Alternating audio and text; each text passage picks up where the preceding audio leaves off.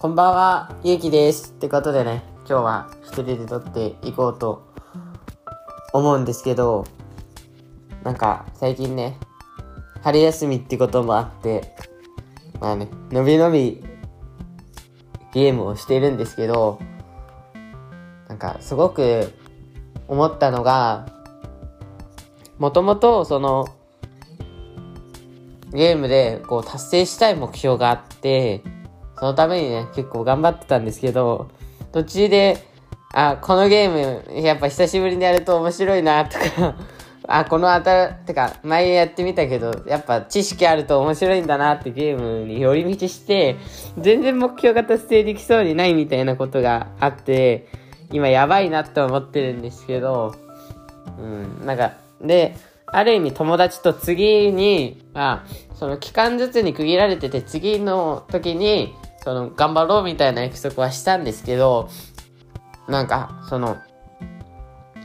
意外と、その、自分の目標に進んでる時って、なんか逆に楽しいものっていろいろと見つかって、その寄り道がしやすいんだなって、なんか寄り道が見つかりやすいんだなって思ったんですよね。まあ、ちょっと前までそのなんか面白いゲームないなと思ってこうずっとダラダラやってたんですけど最近はそのまあ楽しいゲームを見つけて結構やってたりしててでその難しいけどなんか何か目標に突き進んでる時の方がその寄り道で面白いものが見つかるんだなっていうのが最近気づいたことで他にもですねなんかそうですね。なんか、こう、うん、ちょっと前まではその、目標を叶えるために一つのことをやった方がいいと思ってたんですけど、意外とその、3個ぐらい両立しちゃった方がモチベーションにもつながるし、結果的にいい感じになるんだなっていうのも思ってて、まあなんか、意外とうまい体制ができてきて、なんか次はこう、うまくできそうだなって友達と一緒に。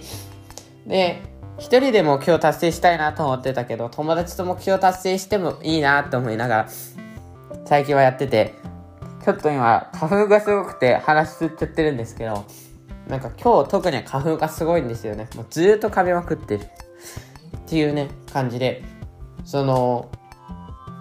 もう難しいんですけど、本当にこう、目標に、なんていうの、歩いてる時ほど、なんか違う楽しいものが本当に見つかって、なんかそのやっぱ自分でコツコツ少しずつ、うん、レベルアップしてる目標を立て続ければなんかいいことがやっぱ多くなるんだなっていうのが